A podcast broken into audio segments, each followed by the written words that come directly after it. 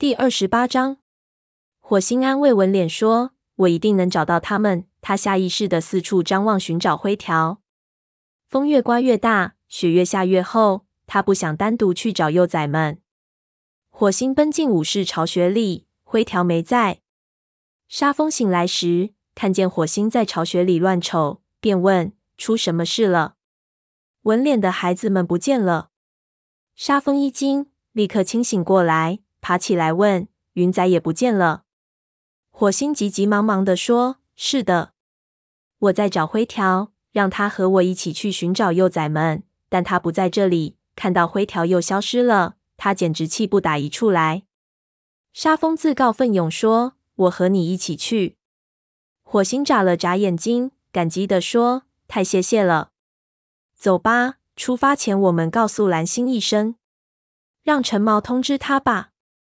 外面还在下雪吗？是的，积雪更厚了。我们最好抓紧时间。火星看了看仍在熟睡的橙毛，你去叫醒他，我去和文脸说一声，咱们在营门口会合。他跑回育婴室，看见文脸仍在四处探寻幼崽们的气味。火星问：“有什么发现没有？”文脸声音颤抖着说。什么都没有。双毛已经去向蓝星报告此事了。他安慰道：“哦，别担心，我出去找他们。沙风和我一起去，我们会找到他们的。”文莲点了点头。火星和沙风匆匆忙忙跑出金雀花通道。外面的风更加猛烈了，火星不得不眯起眼睛，缩紧双肩以抵御严寒。他对沙风说。大雪天要想找到气味的痕迹会越来越难。我们先看看他们是不是进入森林了。好的。火星的鼻子扬了扬，说：“你去这边，我去另一边，我们在这里会合。时间不要太长。”火星越过一根木头，一路寻找下去。沟两边的雪更加厚了，而在那些雪冻成了冰的地方，走起路来也更容易滑倒。火星停下脚步，抬起头，张开嘴，但是嗅不到幼崽们的气味。他也没有找到幼崽们的足迹。难道他们的脚印已经被新下的雪盖住了吗？他沿着沟底寻找，连一根猫毛都没找到。寒风呼呼地吹到火星的脸上，吹得他双耳几乎都麻木了。太阳很快就要落山了，在这种天气里，幼崽根本活不了。他必须在天黑前找到他们。火星回到营地入口时，沙风正在那里等候他。他的身上已经积了薄薄一层雪。看到火星回来，沙风抖去身上的积雪。火星问：“找到什么没有？”“什么都没找到。”火星说：“他们不会走得太远的。”“走，去这边找找。”说着，他向训练沙坑跑去。沙风踩着厚厚的雪，努力跟上。雪越积越厚，每走一步，他的腹部都要陷进雪里。训练沙坑里也空空如也。沙峰顶着风大声问：“你认为蓝星知道外面的天气有这么恶劣吗？”火星也喊着回答：“他会知道的。”沙峰说：“我们应该回去多找些帮手，组成一支搜寻队。”火星看着冻得发颤的沙峰，别说幼崽。就是武士，在这种天气里也会被冻死。也许沙风说的对。他说：“我同意。单纯依靠我们自己的力量，不可能找到他们。”就在他们转身返回营地时，火星忽然听到吹来的风中夹杂着一些微弱的尖叫声。他大声问沙风：“你听到了吗？”沙风停下脚步，嗅着狂暴的寒风。他猛地抬起头。用鼻子指着一颗倒在地上的木头，说：“在那边。”火星和沙风先后向那根木头跑了过去。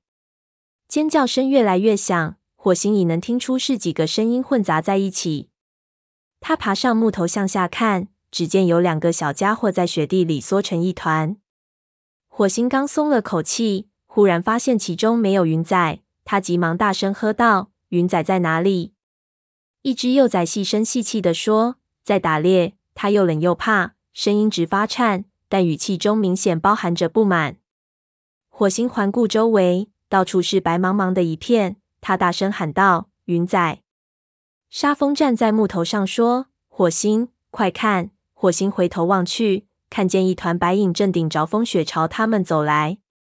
是云仔。那个小家伙每走一步都不得不跳起来，地上的积雪几乎和他一般高，但他仍然拖着一只已被雪裹成一团的小老鼠走了过来。火星终于放下心，可同时他又感到十分生气。他急忙跑过去，一口咬住云仔颈背上的皮毛，将它叼了起来。小家伙嘴里咕哝着，发出抗议，却不肯放下嘴里那只小老鼠。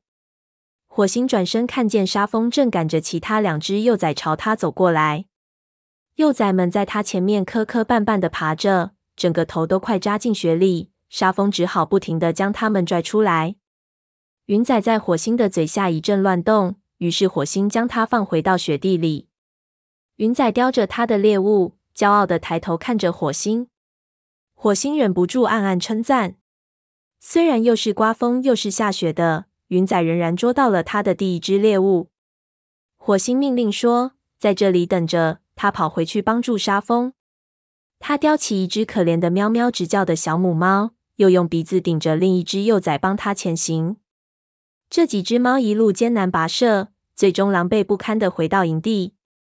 文脸正等候在营门外，蓝星坐在他身边，被风雪刮得睁不开眼睛。看到火星他们回来。立刻冲上前帮忙。蓝星叼起云仔，文脸叼着另一只幼崽，转身跑进灌木遮盖的营地。火星和沙风紧赶慢赶的跟在后面。回到会场上，他们将三个冻僵的小毛球放在地上。火星抖去身上的雪，低头向云仔看去，只见他仍然倔强的叼着他的猎物。蓝星瞪着这三只幼崽训斥道：“你们去外面想干什么？”你们知道，幼崽捕猎可是违反了武士法典的。在蓝星的怒视下，文脸的两个孩子吓得缩成一团，但云仔却将他的小老鼠放在地上，小眼睛睁得圆圆的，看着蓝星说：“族群需要猎物，所以我们决定去捉些回来。”火星被他的大胆行为吓了一跳。蓝星问：“这是谁的主意？”云仔的头仰得高高的，直言不讳道：“我的主意。”蓝星盯着这个桀骜不驯的小家伙，大声吼道：“你们在外面可能会被冻死！”云仔见他如此动怒，有些软了下来，但他仍然不服气地说：“我们是为了族群才这么做的。”火星吓得屏住呼吸，不知道蓝星下一步会如何处置他。云仔违反了武士法典，蓝星是否会改变初衷，不再容许他留在族群里呢？蓝星缓缓地说。你的本意是好的，但这么做非常愚蠢。火星看到一线希望，但他见云仔又挺起胸脯时，心一下子又悬了起来。不过，我捉到一些东西。蓝星冷冷地说：“我看见了。”他瞪着这三只幼崽说：“我让你们的妈妈来决定怎样处置你们。我不希望你们再犯同样的错误。你们听清楚了吗？”看到云仔和其他两个幼崽一起点头。火星稍稍放下心来，蓝星补充说：“云仔，你可以将捕到的猎物放在猎物堆里，然后你们三个给我乖乖的回到育婴室去，把身上的水舔干，好好暖暖身子。”火星感到很惊讶，他是不是听错了？蓝星竟然在用母亲的口吻说话。吻脸的孩子们跌跌撞撞的向育婴室走去，吻脸跟在后面。云仔则叼起猎物走向猎物堆，那副得意洋洋的样子着实让火星替他捏了把汗。但蓝星看着他离去，没有再说什么，眼睛里反而闪过一丝赞许的神色。他的注意力转向沙峰和火星，说：“你们两个干得漂亮，我会派长尾去将其他的搜寻队员叫回来。你们也应该回到巢穴里去暖和暖和。”火星回答：“是。”蓝星，他和沙峰正要转身离去，蓝星却将他叫回来，说：“火星，我有些话要对你说。”他的语气让火星提心吊胆，也许他高兴得太早了。蓝星开口道：“今天云仔显露出一些优秀的捕猎技能，但是如果他不懂得遵守武士法典，就算学会全天下的技能也毫无用处。现在这也许只关系到他自己的安全，但在将来，这将关系到全族的安危。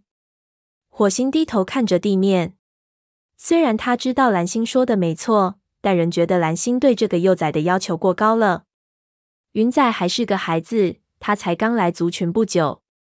火星想起灰条这只族生猫一再违反武士法典，不由得感到怨恨难消。他抬起头看着族长说：“是，蓝星。”我会教他遵守武士法典的。蓝星满意的说：“很好。”他转过身，朝自己的巢穴走去。蓝星的一席话让火星浑身发烫。尽管大雪纷飞，他甚至都不觉得寒冷。他走进巢穴，躺在窝内，开始清理身上的毛。整个下午，他都待在窝里，脑子里不是灰条，就是云仔。他知道蓝星说的对。他从云仔的眼里看到了桀骜不驯。他不知道云仔是否真的能够适应族群生活。晚上，雪停了，火星出来找些吃的。他走到猎物堆前，捡了一只燕雀，坐在前麻丛旁狼吞虎咽。随着他的眼睛慢慢适应黑暗，营地里的景物渐渐清晰起来。他看到灰条叼着猎物从外面回来，走到猎物堆旁。也许他一直在外面打猎吧。灰条将捕回来的大部分猎物放在猎物堆里，自己则留下一只大老鼠。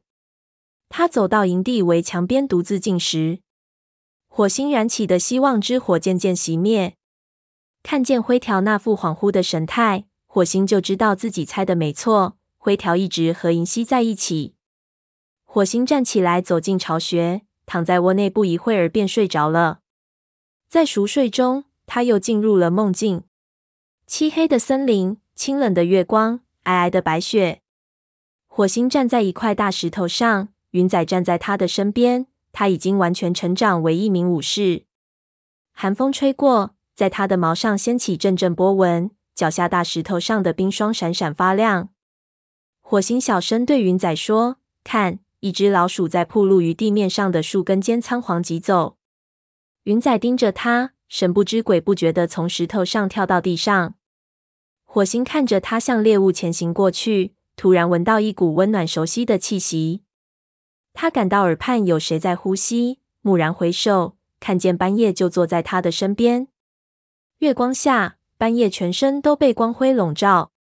他伸过柔软的粉红色鼻子和火星的鼻子触了触，小声说：“火星，星族让我给你提个醒。”他目光忧郁，和火星的目光交融在一起。大战就要来临。火星，注意提防那个你不能信任的武士。一只老鼠的尖叫声吓了火星一跳，他急忙朝四处张望。一定是云仔捉住了那只老鼠。等他回过头来时，半夜已经不见了。火星一惊，醒了过来。他翻身看看旁边，见到灰条蜷成一团。鼻子被盖在大粗尾巴下面，正在酣睡。半夜的话又在他的耳边响起：“注意提防那个你不能信任的武士。”他打了个寒战，即使在温暖的巢穴里，他似乎仍感到十分寒冷。他的鼻孔里残留有斑叶身上那股甜甜的芳香。灰条动了一下，咕哝了几句梦话。火星知道自己再也无法入睡，他看着身边熟睡的朋友。直到清晨的阳光照进巢穴，